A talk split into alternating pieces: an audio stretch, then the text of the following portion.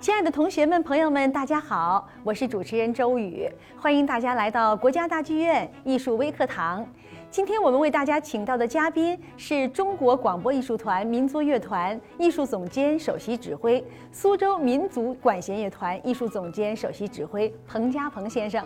彭老师您好，主持人好，彭主任我们都知道您是西洋交响乐和民族管弦乐双料指挥家，那您能不能从您的这个平时的工作实践和经验中，给我们大家来讲一讲，我们应该如何去欣赏我们的民族管弦乐作品？我们自己的民族管弦乐作品有什么特点？首先，我们知道什么叫中国的民族管弦乐团，嗯，它的成立的历史。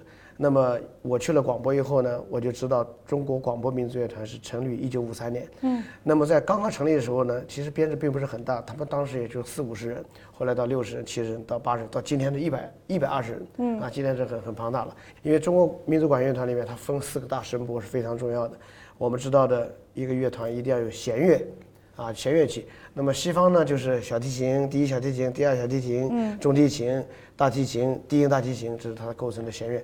那我们中国的民族管弦乐呢，也有这样一个弦乐。嗯，我们有高音乐器，就是高胡。嗯，二胡就大概充当西方的二提琴一样的啊、这样一个性质。那我们有中胡，中胡就等于那个中提琴。嗯，大概这样。由于我们的低音声部的改革呢，一直呢不成功，或者说一直达不到西方的大提琴和低音大提琴，也就叫贝斯，达不到它的工艺啊、它的声音啊各个方面都达不到。我们尝试了马头琴的改革、歌胡改革，然后尝试了很多，包括广播，研制来研制去，最后彭秀文大师还是决定还是要用西方的大提琴，因为扬为中用嘛。我觉得我们不应该去看样子像不像民族乐器，嗯，最主要是他能拿为我用，能够演奏出这个中国的作品的风格。很多人就误以为啊，我们可能都是用了各地的少数民族的乐器，所以才叫民族乐团。其实当时定民族乐团的时候呢，也是一个大的范畴，它代表是区分于西方。嗯，所以我觉得一个民族管弦乐的发展，它历程其实我们是很年轻的，现在才六十多年，七十年不到。那你看交响乐三百多年了，对吧？包括它的歌剧啊，就更早。所以我觉得我们的这个土壤和我们的这个民族管乐的，也是在新中国建立以后，一九五三年开始，我觉得才真正的成型为一个叫管弦乐小管弦乐队吧。还有弦乐，刚才我们说到弦乐，然后呢，它还有弹拨乐。嗯。那么我们都知道，西方的交响乐团里面是没有弹拨乐器的，对吧？是。呃，当然你要这样说，它有特色乐器，比如竖琴。对竖琴竖琴我们也有，对吧？对。那弹拨乐器里边就有柳琴、琵琶、扬扬琴琴、古筝，嗯啊，以前还有箜篌，这些有很像竖琴的这样箜篌。那么我们还有中阮，啊，还有大阮，嗯，然后有的乐团还有小阮，就是高音乐器小阮。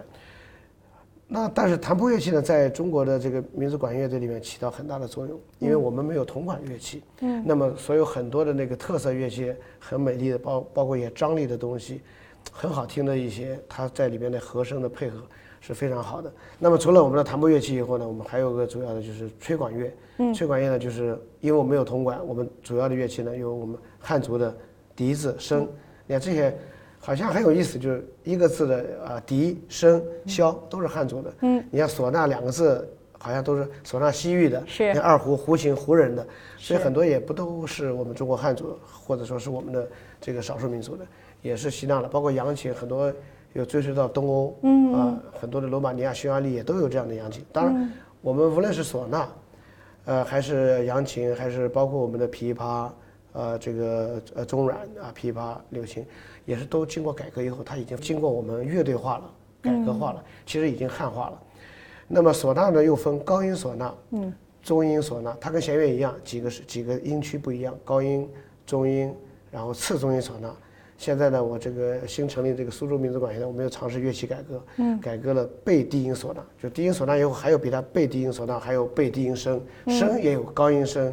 中音声、低音声、背低音声。哦，您还尝试乐器改革？我们这个乐团一定要乐器改革。哦，如果你不乐器改革的话呢，这个乐团就停止，呃，发展就就很难，很多作品就演不了了。嗯，比如说这个这个天方夜谭啊，我们把西方的俄罗斯的这个里姆斯基科萨科夫的这个呃经典巨著之一。啊，把它完全也是我参与呃改编创作，改编成这个民族管弦乐。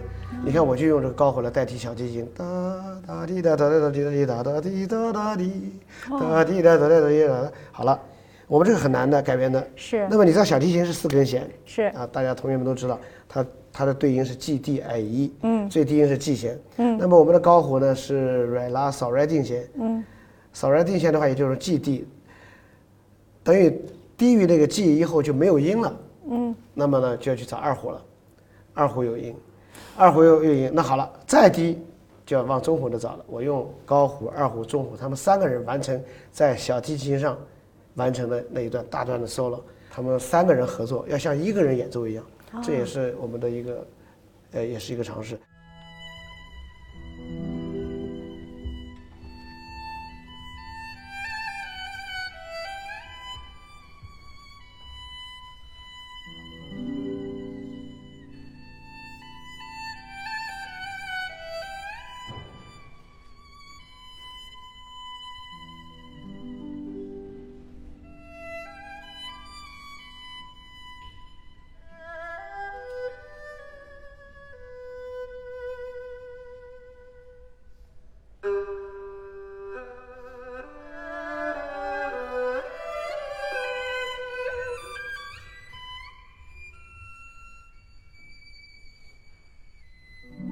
其实民族管乐团一路走来呢，改革这个乐器改革是伴随的。一旦乐器改革停滞了，我觉得乐团发展就停滞了。所以我觉得这个我们今天听到大量的很多的优秀的民族管乐作品，其实呢很多的乐器还没有到位，还不是最完美的。所以这就给我们指挥在排练的过程当中带来很大的难度。首先音准的问题。它这个音，你比如说笛子，笛子它在吹的时候呢，很多音为什么不准？因为它不像长笛，它有键，嗯，它只要按好就行了。你想看它的笛子，它它没有键盘，嗯，它要按音，它要按半音键，哒哒哒哒哒哒哒哒哒哒哒哒哒哒二十二平均律，它只能叫那个口按下去是一个音，抬手是一个音，然后呢再按下去按半孔，音高就变了。它半过左边按，右边按，它的音高就精准哈。所以你你想看，你要个哒哒哒哒哒哒哒个哒个哒个哒个哒个哒个哒个哒个，我这个天方夜谭就有这么快的速度。嗯。它是半孔笛，它就没法没法吹这些东西。嗯嗯。它就它来来回倒手就。怎么解决呢？所以我们也要乐乐器改革呀。哦。就现在就是我们在这之前，其实，在朋友们大时候就已经改，包括后来的这个改编的八孔笛，那个孔那个笛子孔越多，它能吹的半音就越多嘛。所以八孔笛，甚至还有九孔笛。啊，都有改。这里边呢，还有一个什么问题？还有一个训练的问题，就是我们的这个学习民族乐器的人，从小的训练，包括这个管乐，大家可能知道有吐音了。嗯。它的吐音双吐练习，跟西方的学管乐双练又是不一样的，因为他他很多没有那些作品吧。我这次改编《天方夜谭》才发现，很多的吐音我我是完全按照西方的那个管乐吐音。哦。对他们太难，他们就吐不了。为什么呢？他说我们从小学习就没有这个训练，西方就是有的。我经常在排练的时候说，如果他们从小学选择的是小提琴，选择的是黑管，选择的双簧管，他们就不会遇到这些问题。其实我觉得从事民族乐器学习的这些孩子们，我觉得一方面是他们热爱、喜欢，另外这些乐器真的是很好听，也很有、很有、很值得你去这样去学。嗯。最主要它还是我们民族的，还是我们国家的。嗯。但民族乐器里面现在进了很多的西洋的很多的乐器，比如说打雀很多，打雀里面有马林巴，嗯，呃，marimba。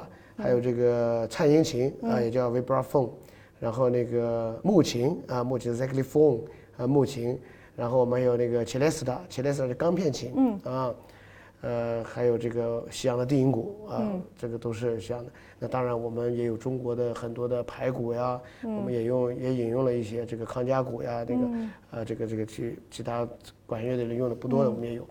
现在的民族管乐呢，其实能够演奏的这个作品，由于它的乐器旁。这个编制比较齐全了，我们现在的乐队编制，至少苏州我们做到了四管编制，嗯，广播现在还是三管多一点，嗯，下一步我们也准备往这上面靠，嗯，到了四管乐队的话，将来就是说，我觉得东西文化的交流可能会更多，而且现在中国当代的作曲家写了很多的作品非常经典，嗯，你看在朋友们时代嘛，他除了改编很多的，包括呃古典的音乐，像《月儿高》，他改编的非常经典，啊，还改编了《流水操》。啊，用了很多很多这个古琴曲改编的，那么他也创作了像《精灵交响乐》，像那个《秦兵马俑》，写的都非常好。可是那个时候演的，觉得气势已经够大了。可当今天我在演的时候呢，我觉得他那个编曲就不够了，就是还要延伸很多乐器来演。那么我们将来会把贝低音唢呐、贝低音笙，更多的乐器、更庞大的弦乐、更庞大的弹拨乐加进去，你再演彭友文的这个《秦兵马俑》，你就会觉得非常有张力。所以我觉得，无论是民族管乐还是西洋交响乐，其实就是一个文化背景和风格的不同，嗯，它并没有本质上的不一样，嗯，其实我也不希望啊，我们只听民乐不听西方交响乐，或者我们听交响乐人，我们从来看不起民乐不听民乐，这也不对，嗯，我觉得只要有一个文化的存在，你都应该去了解，都应该去欣赏，嗯，还有呢，就是说呢，不要一味的就是好像。啊，就觉得好像哎呀，我们没有这个呃艺术细胞，没有音乐细胞呀，我们也听不懂什么叫呃这个作品听不懂。其实你只要静心下去听，你能够从我这个作品里边，比如说我们就说民乐这块吧，你听《秦兵马俑》，嗯，朋友们的《秦兵马俑》，你一定能够从这个《秦兵马俑》故事里边能听到，啊，行军打仗的脚步声，嗯，呃，军队的号角声，对吧？然后荒凉的场合，丝肉丝肉声，还有这个孟姜女哭长城的那种声音，还有那种对烈士、对英雄的一种讴歌的那种声音，还有对故乡的思念，啊，你你你能听到，一定能听到，你能听到这些就已经够了，你就是非常专家了，对不对？无论是呃古典作品、现代作品、古曲，都有它的脉络可以听到的，对吧？所以有的时候呢，不一定依靠于那个我们写的那个讲解的词，一定要这这样理解。我觉得音乐不用，不要去看它，你就去问你的心，你听到什么样就这样，因为音乐的可塑性很强。嗯，有十个人听的同样的作品，有十样的不一样的感受，而我们一定要把它套，让每个人都要一样的感受，这是不对的。你这样就使他的兴趣就没有兴趣了。嗯，我觉得每个音乐最主要是直击人心。嗯，他能被你直击到，能够感受到，他感受到了，他能够受震撼，或者说受到一种刺激，我觉得这就就达到这个听音乐的目的了。嗯，今天呢非常感谢彭家鹏指挥，呃，这么生动详细的讲解，带领我们去欣赏高级的音乐作品，也期待着彭家鹏指挥呢和各个呃乐团合作，带给我们更美好的艺术享受。一定一定。好的，欢迎同学们更多的关注国家大剧院的艺术演出，关注我们国家大剧院的艺术微课堂。我们下期节目再见。